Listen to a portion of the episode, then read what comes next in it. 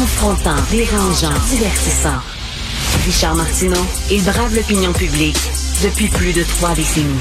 Alors, c'est le 1er avril. Qu'est-ce qu'on fait le 1er avril? Eh bien, on joue des tours au monde. Nous allons parler avec Pierre Huet. Vous connaissez bien sûr Pierre Huet, un auteur de grandes, de grandes chansons. Pierre est pas là. Bon, je vais le présenter. Un auteur de chansons excellent, un écrivain, rédacteur en chef du magazine Crow. Et euh, il a travaillé aussi pour euh, l'équipe de Surprise, Surprise. Vous connaissez bien sûr cette émission-là. Euh, donc, il était en France.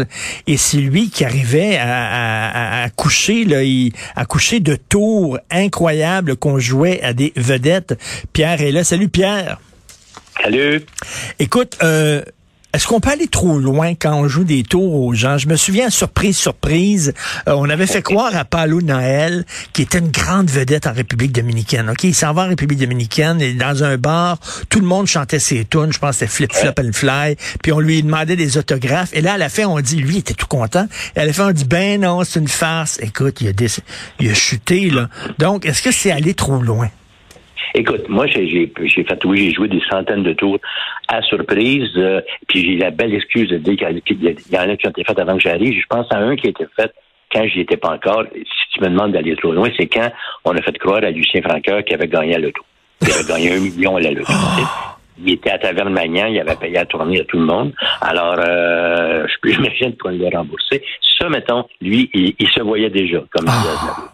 Ça, c'est un petit peu fortiche. Mais en général, à, surprise, je peux te dire que la, philosophie de Marcel Bilbao, si on peut employer ce mot, en était un de dire il s'agit de montrer nos vedettes sous un angle qu'on ne connaît pas, c'est-à-dire de voir comment hmm. ils réagissent de façon chaleureuse, généreuse et civilisée quand il leur arrive quelque chose. Mais ça, tu es d'accord, t'es d'accord avec moi de, de faire de, de, de faire croire quelqu'un qui est devenu millionnaire, c'est un peu chien, là. Un petit peu fort, un petit peu. Je remarque, comme c'était le chien franqueur, je, je pleurerais pas, mais en fait, ça, c'est mon, mon, problème. mais ça, ça c'est un, peu fort. Mais ça l'a dit, écoute, c'est très drôle parce que le complice là-dessus était Michel Barrette.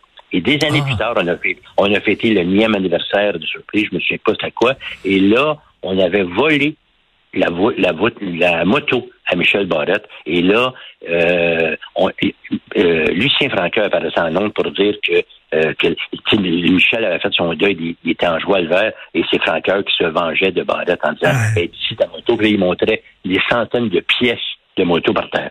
On l'a ta moto, mais on l'a démoli en morceaux. Alors, c'est la vengeance de Franca. Il y a eu une petite vengeance. C'est très drôle. Euh, et parce que les gens, là, quand, quand ils, bon, ils savent pas ce qui arrive exactement, puis c'est des situations extraordinaires, puis donc ils se révèlent. On voit la vraie personnalité des gens, et euh, des fois c'est pas toujours, euh, c'est pas toujours bon pour eux. Est-ce que à la fin, une fois qu'on leur dit, bon, c'est surprise, surprise, regardez les caméras, tout ça, là ils doivent signer un papier donnant la permission de diffuser ça. Est-ce qu'il y a des gens qui ont refusé D'abord, euh, deux choses. Premièrement, un bon vieux truc.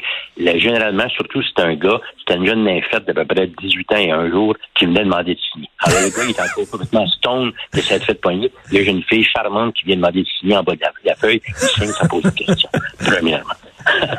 Deuxièmement, oui, il y a eu des gens qui ont refusé, je pense, par exemple, facile à dire, puis qui est mort, euh, Fernand Gignac. Fernand Gignac, on lui avait fait à croire qu'il y avait un club de moto qui avait ouvert un bar top plus à côté de chez part à Laval, et il était en Saint-Joie-le-Vert, à tel point qu'écoute, on avait un caméraman qui était caché dans la maison de, avec la complicité de la famille de Fernand Gignac. Il est sorti comme à 2 heures du matin de sa cachette, tellement qu'il avait peur de Fernand Gignac. Mais il, était, il, était, il, était, mal commode, M. Gignac, qui était connu pour avoir un sale caractère.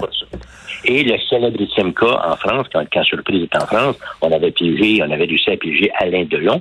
Euh, il, a signé. Le lendemain, envoyé un avocat pour se récuser et il a mis à la porte l'attaché de presse qui avait été notre complice. oh! Il n'avait pas aimé. Et ironiquement, euh, c'est un, gag très drôle qu'on a fait ici à Lucien Bouchard, mais peu importe, ça se passait dans un, souper et euh, beaucoup d'explications ont été données pourquoi il avait changé d'idée. Il semble-t-il, ça, vois comment la vanité peut pousser loin. Jamais dans un film, on avait vu Alain Delon en train de manger. Il n'aimait pas avoir la bouche ouverte en train de, mettre du spaghetti. Alors, c'est pour ça qu'il a finalement changé d'idée, parce qu'il ne voulait pas qu'on le voit manger. En train de manger, c'est incroyable. Quel est le plus gros tour dont tu es le plus fier, qui a été le plus compliqué, le plus spectaculaire? Ben, écoute, évidemment, il y a eu celui fait à M. Pelado Père. Ah, OK, raconte ça, c'était génial, ça C'est ça. Donc, lui habite à Sainte-Marguerite, je pense, quelque chose comme ça. Et un, jour, en rentrant chez lui, il découvre qu'il y a une guérite, il y a une douane maintenant sur le chemin, parce que la municipalité a des problèmes de taxes. Donc, font, vont charger aux gens pour rentrer sur le terrain de Sainte-Marguerite. Alors, évidemment, il y avait un langage assez coloré, M. Pelado, donc il est en sacrement, il veut pas. Puis là, il y a une autre voiture qui vient, qui, passe tout droit sans payer à la guérite et l'auto explose. On fait exploser la voiture. Alors là, il n'en revient pas. Il va sans dire que c'était arrangé dès le début. Mais ça, mettons, c'était très spectaculaire. Il y a le cas célèbre, évidemment, en termes de gag, dispendieux et où, où, euh, Jean-Pierre Ferland était sur un traversier. Extraordinaire. Euh, euh, où on, s'est mis, parce que le, le, traversier menaçait de couler, donc on s'est mis à acheter des voitures à l'eau. Et lui avait sa toute nouvelle Mercedes, je pense. Et bon, de, bon prince a dit, OK, j'ai, donc, il a dit, non, non, pas le tout, M. Ferland. Il a dit, non, non, colissé à l'eau ma voiture. Fait je, ne suis pas différent des autres. Oui, c'est ça. Ils ont demandé à Jean-Pierre, est-ce que bon, on, peut jeter votre auto à l'eau? puis il a dit oui. Mais il a dit, écoute-moi bien, il a dit, je vais aller chercher quelque chose dans mon char avant. Attends une minute. Oui. Puis là, après ça, il a expliqué qu'il est allé chercher dans son auto euh, un, CD autographié par Félix Leclerc. Permets-moi d'avoir certains doutes. D'après moi, c'est pas ça qu'il est allé chercher dans son char. C'est ça. Je pense que c'est un, je pense que un CD illégal qu'il est cherché dans sa voiture. Oui, je euh, pense que c'était un, un, produit peut-être un peu plus illégal qu'il est allé chercher dans son char. Je crois. Mais les, ça doit être une, seule fois. Une seule fois au chalet. Alors, euh, Est-ce que toi, t'accepterais? Moi, je me souviens, je travaillais avec Renaud Miroir, puis il m'avait dit clairement, si jamais t'embarques là-dedans, là, euh, mm-hmm. surprise, surprise, tu me fais faire surprise, surprise, je te sac dehors. Là. Il, était, il, était, il était contre ça. Est-ce que toi, tu serais un bon joueur? Pour être, pour être piégé? Oui, pour être piégé. Est-ce que tu trouverais ça drôle ou tu dirais non, pas en tout? Ben, Écoute, je répète, comme je te dis, l'idée de Marcel Béliveau était généralement que la, personne parlait. Mais je te compte rapidement le gars qui était fait à, Gilles Vigneault. Gilles Vigneault habite il est en quelque part en campagne. Il y a des, des, ormes magnifiques devant chez lui, pas loin. Et euh, depuis longtemps, il y a des, euh, des, gens d'immobilier qui veulent couper les arbres pour faire une marina. OK, bon, peu importe. Et un jour, on y apprend que les le, conseil de ville a accepté, les arbres vont être coupés, il est furieux, il, s'en va là, et son propre fils est grimpé à 50 pieds des airs, attaché près des arbres, pour pas qu'on les abatte. Hein. Alors là, c'est magnifique, c'est magnifique. Et là, le promoteur arrive avec ce qu'on appelle un cherry picker, cette espèce de machine qui permet de grimper haut dans les arbres, et il s'en va offrir 100 pièces au fils de Vigneault pour qu'il descende de là. Et là, Vigneault éclate.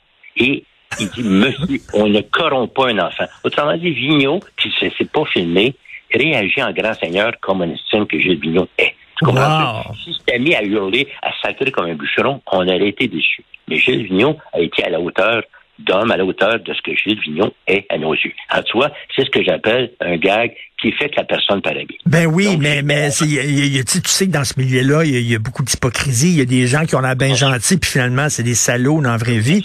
Alors là, euh, c'est ça le danger, c'est que la personne se révèle dans sa véritable personnalité.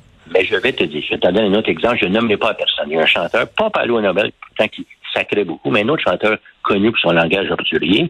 On, on piège un gars qui se met à dire diantre de, de chevalier, de, tu sais, qui parle pointu. Alors, qu'est-ce que ça veut dire?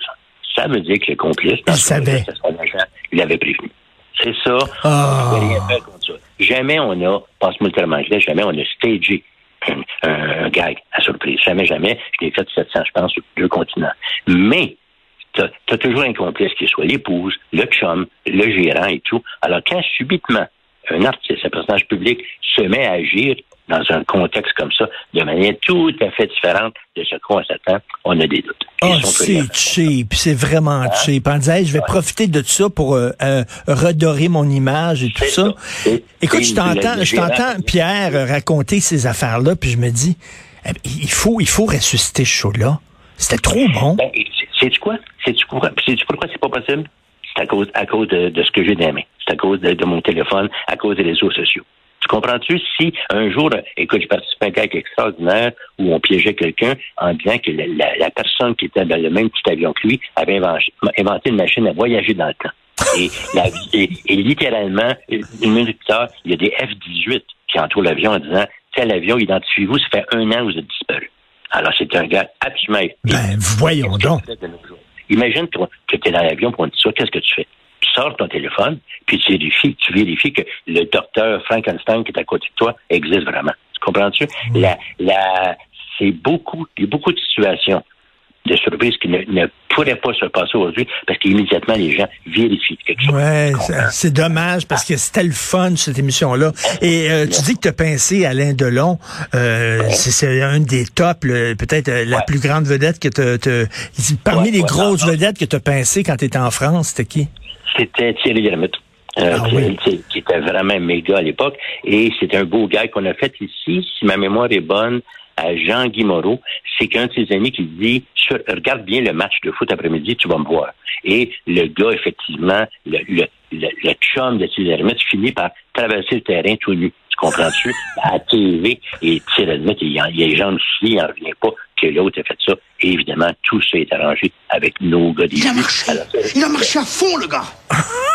Mais un jour, écoute, j'ai eu à rencontrer Thierry On, curieusement, il était bon, il était, il était bon prince parce qu'on a eu un projet de faire surprise, surprise, le film et le principal actionnaire français aurait été Thierry Lhermitte. Ah ben c'était, je l'ai déjà interviewé, c'était un bon Jack. C'est un bon Jack, Thierry Lhermitte. Eh ben merci d'avoir pris le, puis, puis dans, dans, ta vie de tous les jours, est-ce que tu as fait des détours à ta blonde ou à des gens autour de toi? Mais, si tu me donnes 30 secondes, je vais te compter celui que j'ai fait. Ah au collège, il y avait un gars que j'haïssais, je vais dire son nom, après, il ne me pardonnera pas. Alors, j'avais piqué du papier, on était un collège jésuite, des, des papiers du préfet, et on y avait écrit chez eux en disant que le lendemain, euh, qui était le 1er avril, c'était la marche des 10 sous. Alors, tous les étudiants devaient venir à pied se rendre au collège. Et pour chaque kilomètre qu'il avait fait, il y a une compagnie qui donnait de l'argent à la marche des 10 sous. on était en cycle, le gars, il habitait, je pense, à Rosemont. Il avait marché à 40 km, il arrivé à 3h30 l'après-midi, seul à cette. Alors, ça, c'est moi qui l'avais écrit la Bob Rousseau, là où, là où tu es, Désolé. moi, moi, j'étais jeune ado et euh, j'avais mis un bol de chocolat, des chocolats cassés, puis mes chums prenaient ça. Tout ça, c'était des ex-lax. Ça, c'est sûr qu'ils parlaient encore. Euh, ça, c'est Peu importe ce qu'ils sont rendus. Bon, à bon 1 Merci beaucoup, Pierre, d'avoir pris le temps de nous parler. Merci, bonne journée. Salut, Salut, Pierre Ruet, tout le temps un plaisir, un raconteur extraordinaire, Pierre. C'était le fun, surprise, surprise, vraiment. Je sais pas, euh, Benoît Dutrisac qui aurait réagi comment si on l'avait pincé dans un tour à la TV. D'après moi, il n'aurait pas été content. Donc, il va venir tout de suite euh, à 11h. C'est notre rencontre. Merci beaucoup à toute l'équipe. Euh, Julien Boutillier, Florence Lamoureux. Merci beaucoup, Alexandre Moranville, Maude Boutet, Luc Fortin à la recherche. Merci beaucoup. Charlie Marchand à la réalisation, à la régie qui va siffler demain parce que c'est le printemps. Passez un excellent week-end. On se reparle lundi 8 heures.